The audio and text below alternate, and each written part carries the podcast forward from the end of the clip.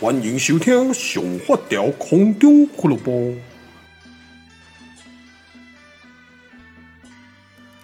Hello，各位听众朋友，大家好，欢迎收听我们二零二四年的第一个 Podcast。那这次呢，其实我是加了画面进来了哦。如果说是你是在一般的 Podcast 的频道听的话呢，可能还是正常的。但是如果说你想要有画面感的话呢，你也可以到我上发条俱乐部的 YouTube 频道，我会把我在录这个 Podcast 的同步的画面呢放到那一边。那这样子呢，其实有一个好处是，有比较多的画面感哦，因为其实有很多的听众朋友呢，可能都是老朋友，那可能不只是想要听到我性感的声音，可能还想要看到我秀色可餐的脸庞，所以呢，我就是特别的。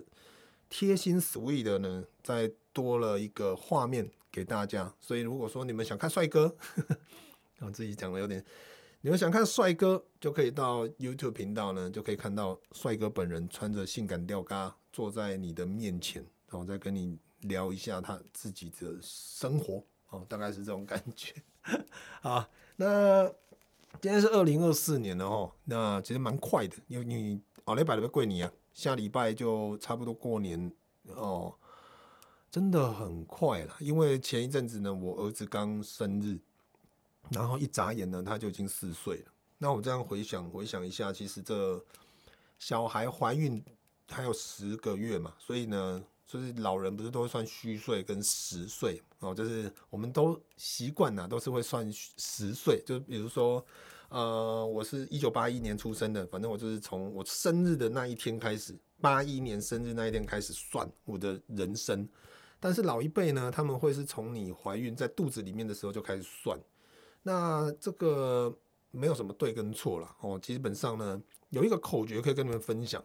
就是虚岁呢，就是从你从爸爸身体出来的那个时候开始算，然后实岁呢，就是你从妈妈身体出来的时候开始算。这样子呢，就非常非常的简单了，好不好？啊，就是这需要解释吗？就是你从爸爸身体出来的时候，到变成受精卵，那个时候你成为一个生命的时候呢，那个就是虚岁的开始。所以你从爸爸身体出来被射出来的时候呢，就结合以后就开始算了。然后呢，十岁就是你已经呃在妈妈的肚子里面成熟了，十个月成熟了，从妈妈身体出来的时候，就是我们一般算的十岁。所以简单讲，呃，像 Happy 现在满四岁，不过呢，其实认真要讲的话，他已经是快五岁了，因为他在王思文的肚子里面也有算的那个时间，就是怀胎十个月在里面。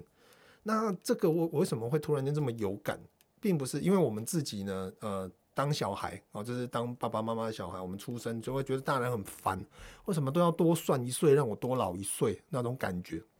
但其实你自己去回想。当我当我自己成为父亲的时候呢，小孩已经四岁了，但是我们会去回想，在怀孕的他在怀他的那一年，就我们都已经认识他了，所以对我们父母亲来讲呢，这个小孩我们又不只是他实实面上账面上算下来的四岁，就是我们会把在怀胎那十个月的情感呢，也会再加进去，就会觉得说，哎，我跟 Happy 认识不止四年。我们认识的是真的是虚岁，整整的快五年的时间，所以呢，嗯，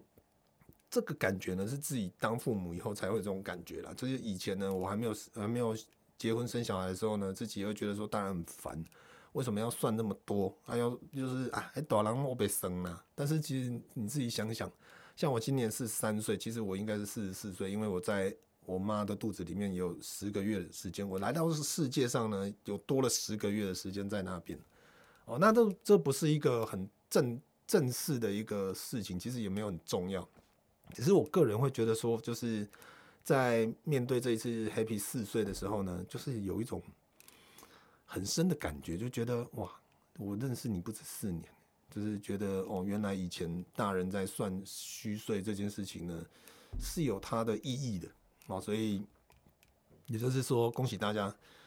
呃，除了新的一年呢，老了一岁以外哦，就是也没有什么，只是主主要只是有感而发这件事情。那因为我觉得时间过很快，因为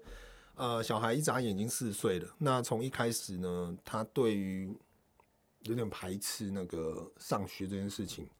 到现在呢，已经小班了。然后呢，虽然换了一间学校，那也慢慢适应学校的生活。那虽然他也很喜欢放假，不过呢，就是觉得一脑袋多哦，就是他在成长呢，其实非常的明显。那我们当然，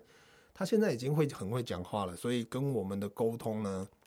很多事情都是可以用沟通的方式去解决。那我在 Happy 生日的时候呢，我又发了一篇生日的文章，然后呢，也大概记录了一下自己的。心得就是在跟这个孩子相处的这几年的心得。那今天就跟各位来聊一下这件事情。就是其实呢，很多人都会觉得说，哦，小孩哦，就生个聪明的最好。然后呢，呃，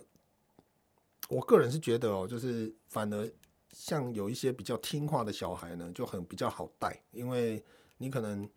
给他一个简单的规范呢，他就会乖乖的在这个范围里面去做事情。然后不会让你有太多的操心，这当然是一件呃对大大人来讲是一件好事了。但是呢，我我必须讲我的小孩呢，Happy 他本身是一个非常聪明的小孩。我相信也有很多家长，你们应该跟我都有同感。就是我发了那篇文章以后，我也收到很多的类似的讯息，我就跟我讲说，就是一模一样的心心得。那我们的心得都是一样，就是聪明的小孩非常难教哦，就是你会很累，因为。他并不是像一般乖的小孩，他会一直听话，然后呢，就是会在你给他的范围里面去做事情。他不会，他会一直破坏这个规则。所以就是变成你在跟聪明的小孩沟通的时候呢，你们就是要在没有规则里面再去建造一个属于你们的规则。然后呢，你要去想一件事情是，他会随时的再去打破这个规则，所以会很累。但是呢，有一个好处是因为呢，他们就是因为。没有被局限住，所以对他们的呃，不管是他们的成长，或者是他们的一些想法，或者是比较有创意的部分呢，他们会比较简单讲，可能他们会输出的比较多，就会比那种比较乖的小孩，可能就是我就是乖乖在这个范围里面做事的小孩呢，会来得更有爆发力或更有创意。所以呢，我基本上当然累归累哦，但是很多时候也觉得说哦。既然上天给我一个这么聪明的小孩，那我当然就是要再花一点更多的心思呢，去陪伴他。然后呢，对我们来讲，我也不是一个天才，那我也不是一个很，我们都是新手爸妈。那对于说小孩的成长呢，其实我们只有一个最大的的功能，就是呢，尽量把他教好，然后不要让他就是，因为你知道，聪明的小孩呢，他就是会。会有很多自己的小聪明，那当然有一些是好的，有些是不好的，所以我们要去不断的去校正它，去又不是说要改变它，而是校正它。然后呢，不要让他误入歧途，然后不要变成一个聪明的坏蛋。然后呢，希望他有礼貌，然后呢，可以当一个用自己的聪明呢去做自己喜欢做的事情，有把握的事情，对社会有贡献的事情。那这是我们的目的，就是教养嘛。所以变成呢。在这几年带 Happy 的过程哦，就是我尽量就是我是比较出属于体力活的哦，就是我会带他出去玩啊，去冒险，然后陪他胡烂，然后在乡下地方呢，我们可能就会去找到很多的免费的东西，路边的树枝，一个洞，一个水沟，一个什么天马行空哦，我开始在讲这里充满了鳄鱼啊，那那边呢有很多的飞天的大蟒蛇，那边有什么什么。超级大蜘蛛，然后亚马逊河的什么，就是在一个乡下的小地方呢，去让他不断的去陪他一起去幻想。那我觉得这个部分呢，蛮好的，就是在他的想象力的部分跟他的创作力的部分呢，我觉得都有到加分的部分，我觉得很好。那其他的部分呢，像我老婆呢，她也是蛮厉害的，因为他真的非常有耐心。你要说，虽然我们现在小孩很可爱啊什么，但是呢，有的时候。他那种叽歪的个性压起来哦，你真的理智线就就什么叫雷了，你知道吗？但王思文呢，他就是有一个很棒的好处，是他非常有耐心的去会跟小孩去做沟通。因为虽然就是我啦，我在家里面我是扮黑脸，王思文是白脸，但是有的时候他也会生气，就是这个东西很难讲。不过呢，也没有所谓生的是黑白脸，只是可能我比较比较常生气啊。因为黑皮他有的时候的个性呢，真的很奇怪，他的美感太多了。比如说，我随便举个例例子好了，就我们有的时候都会推推车，就出国嘛，推推车最简单，因为可以挂东西，跟然后小孩睡觉又可以这样睡，很方便。但是 Happy 呢，他有时候会有一个个性是，他不准你推，他只要谁推，就是呢，他今天是不准林家伟推，今天要王思文推。然后突然间呢，就说啊，不要，我不要王思文推，我要林家伟推，或者是我要爷爷推，我要奶奶推，这个是其中一个点。然后还有另外一个点呢，是他有一个很奇怪的个性，是比如说我们现在赶时间，然后推着推车，我们说要要快要迟到了，或者是要赶车的时候呢，可能就走比较快，那我就会说赶快赶快，因为我不喜欢迟到的人，所以我我会更更赶一点，所以变成说。呃，我可能走的比较快，啊，王思文在后面推他，但是呢，Happy 不要，他的意思是说要我推，但是我已经走到了可能说百货的里面，或者是走到了目的地快要到的时候呢，他就会不准，他会生气，他会暴走，他会崩溃，因为他的意思是，他要我再走回来，然后从刚刚那个起点再重新推他进去一次，他不要是他我走在他前面，然后王思文推着他走，他要我推着他。从那个地方再重走一次，这个是他很长的点，所以呢，很多时候会花很多时间在做这件事情。然后还有一些是，比如说他自己忘记带玩具，他他们你如果有看我的线动呢，你就知道他很常会，他从小到大手一定要捏着一个东西，就是不管是什么，他有一阵子是拿一堆宝可梦，然后不然就是抓着一只恐龙，然后手都要捏着东西。那他每天去上学呢，他手上都要捏一个玩具。他才会有安全感，但是有的时候他会自己忘记带，那我们都会问他，就是可能有的时候在赶啊，然后在东西弄一弄，他书包该带的东西啊，水啊，什么餐具啊，有没有带？有了就出发了。但是呢，有有好好几次是到了校门口了，他就说他的东西没有拿，他今天要带的汉堡没有拿，或者他今天要带的三角龙没有拿，怎么办呢？我们再开车回去家里面拿。然后再再回到学校，这样子就是会有很多这这样子类型的部分。那所以变成，当然也是我们都在成长。所以呢，发生了这些事情以后，我们就会去试着去改变它。所以就会跟他沟通说，这个，然后我们自己也养成一个习惯，就是出门前就先跟他沟通好，你今天要带的东西，你自己要去检查，这是你的责任，不是我们的。如果你没有带，你到时候忘记了，我们不会再回去帮你拿，因为我们没有这个。义务要去做这件事情，这是你自己的疏忽，你自己要负责，这是其中一点。然后再来就是，比如说我们要带他出国，呃，我们就会开始呢，再跟他沟通说，嗯，今天不管怎么样，因为有的时候可能你妈妈不舒服，或者是怎么样呢，或者是爬坡会比较王思文比较没有力气，然后这个时候我们就跟他沟通说，今天没有谁要帮你义务要帮你推推车，不然你就自己下来走。因为推推车只是会让你，如果你想睡觉可以睡，但是基本上你是要下来走的。那如果你有意见的话，我们就不要推推车，你也就不要，你就自己走。我们也也不用指定说谁要推你，谁不能推你这件事情。所以就会开始慢慢的去，因为发生了这些事情以后，我们就开始会试着想要去解决这个问题，而不是去让这个问题再发生。那因为刚刚讲嘛，他已经四岁了，所以我们有很多的状况是可以。用沟通的方式来解决的，所以我觉得在目前这个状况呢，就是我们会，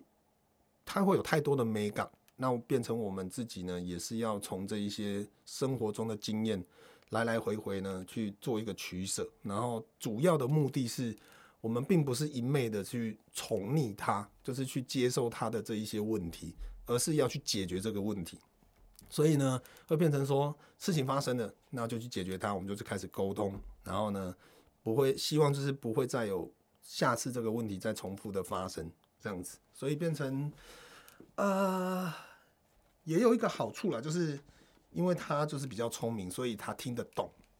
只是有的时候呢，他可能会有自己的脾气。那这个部分人都有，他不他不爽，我们就沟通。那、啊、如果谈判破裂呢？那就另当别论。就是目前为止哦，其实我没有，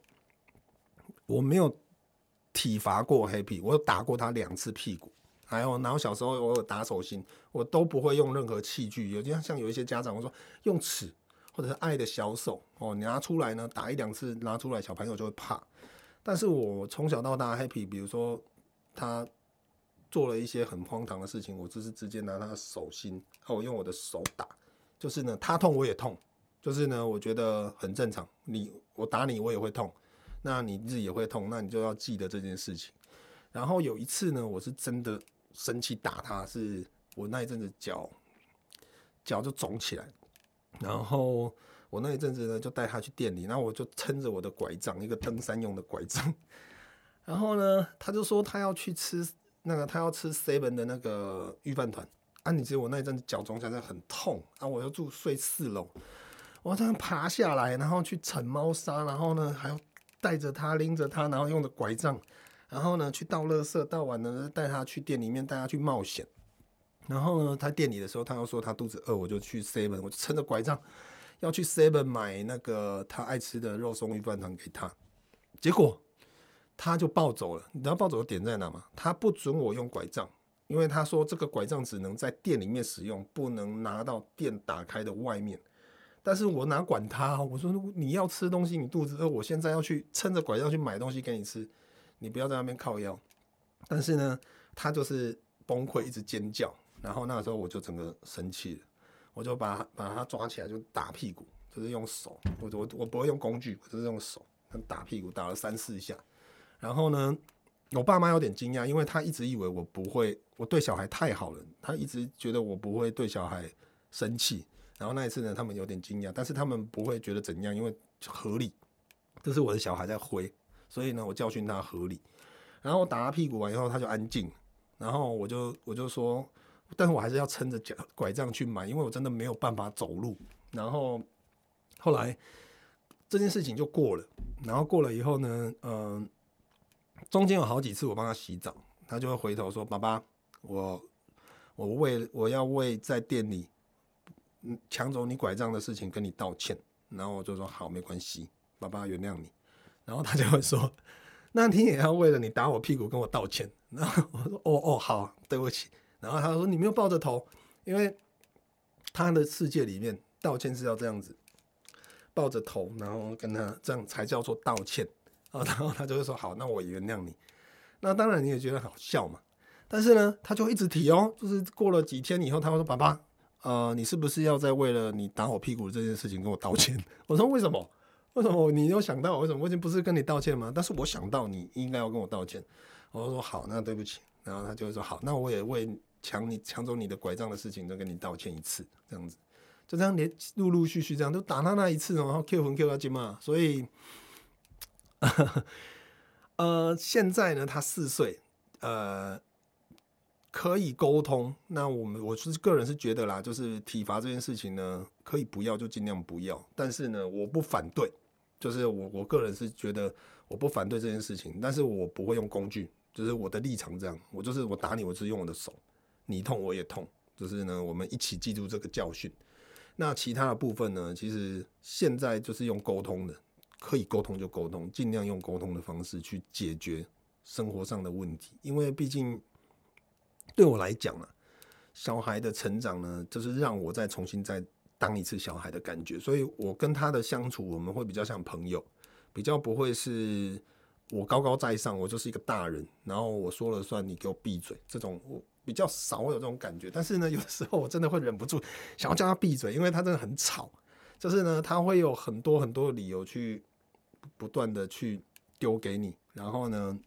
你叫他不准做这件事情，不希望他做这件事情，他就会用更多的理由，所以你要花很多很多的时间去。说服他，但是小朋友就这样子嘛。当他没无理的时候呢，他会开始哭，开始尖叫，然后开始用很多非就是很多魔法魔法攻击，就是精神类型的攻击，去不断的去攻击你的底线。那他已经不是一个逻辑了，他就是不讲理。所以这个时候呢，我都很希望他嘴巴闭起来。但是有我中间有好几次就会脱口说：“你闭嘴。”但是呢，他就会说你不能讲这种难听的话。然后后来，其实我觉得也对，因为毕竟身教言教呢，在小孩的，就是你大人做什么事情、说什么话，小孩都会 copy 你，所以我也觉得这样是不对的。所以后来我都是尽量说，你嘴巴闭闭，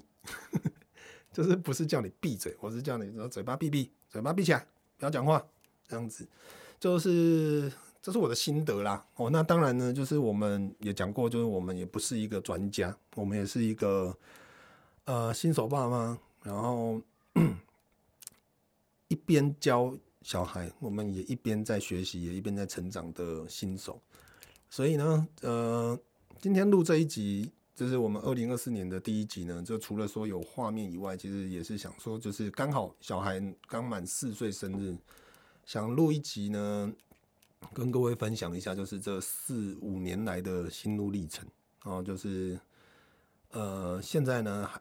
算不错了，就是可以用沟通的方式。那也希望呢，各位家长都可以有自己 hold 住自己的理智线。然后呢，可以好好的跟小孩，小孩呢都可以乖乖的，然后呢可以健健康康，然后非必要的话呢不要体罚哦，就是希望大家都可以一起陪着小孩成长，然后一起快快乐乐的这样子。